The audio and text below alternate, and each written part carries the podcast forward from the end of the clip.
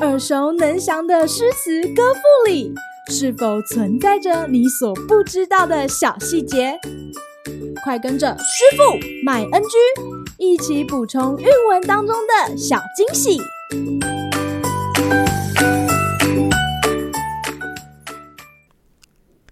大家好，欢迎来到今天的师傅麦恩居。今天要和大家介绍杜甫的《赠花卿》。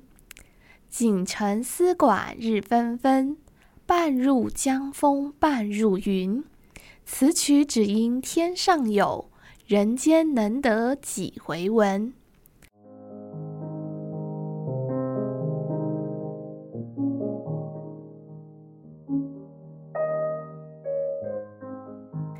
安史之乱的时候，杜甫带着全家来到四川，原以为这里不是一级战火区。可以好好安顿家人，没想到过不了多久，梓州刺史段子章起而造反，陆续攻下绵州、建州，眼看战火将原本富饶的蜀地烧得满目疮痍，心怀百姓的杜甫担忧不已。就在这时，出现一位能够和反贼抗衡的将军花敬定。无疑是给杜甫带来莫大的鼓舞，但是前面有多期待，后面就有多失望。顺利进入成都的花将军，反而没有带来想象中的安稳生活。因此，杜甫写下这首《赠花卿》，来委婉讽刺花将军的行径。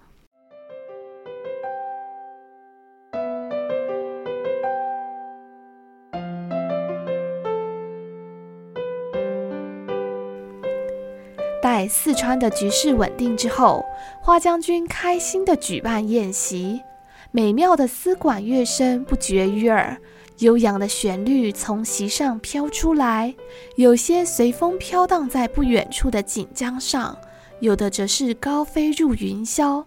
这样俏皮的描写，相信读者们都能会心一笑。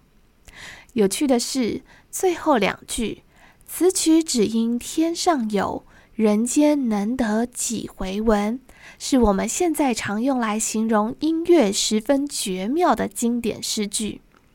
在这首诗中，用来赞美宴会上的音乐相当动听，似乎也说得通。但后世有不少研究者结合《旧唐书》对于花将军放纵士卒、烧杀掳掠、铺张浪费的行径来做解释。因此，认为这两句背后实有讽刺的意思。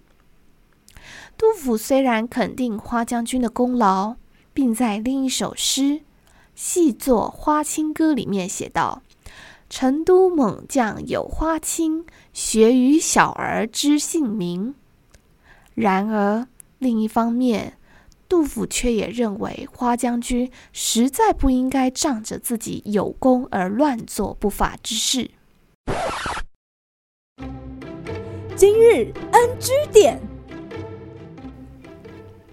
诗题《赠花卿》的花卿是指花敬定将军，而卿在古代是对人的一种尊称，因为古人在称呼他人时不会直接喊他的名，所以杜甫在这里是称呼将军的姓，加上“卿”这个字来表示礼貌。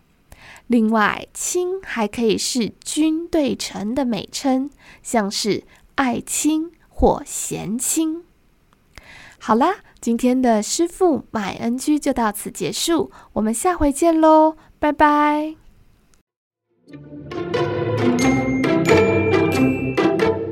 感谢收听今天的师傅麦 NG。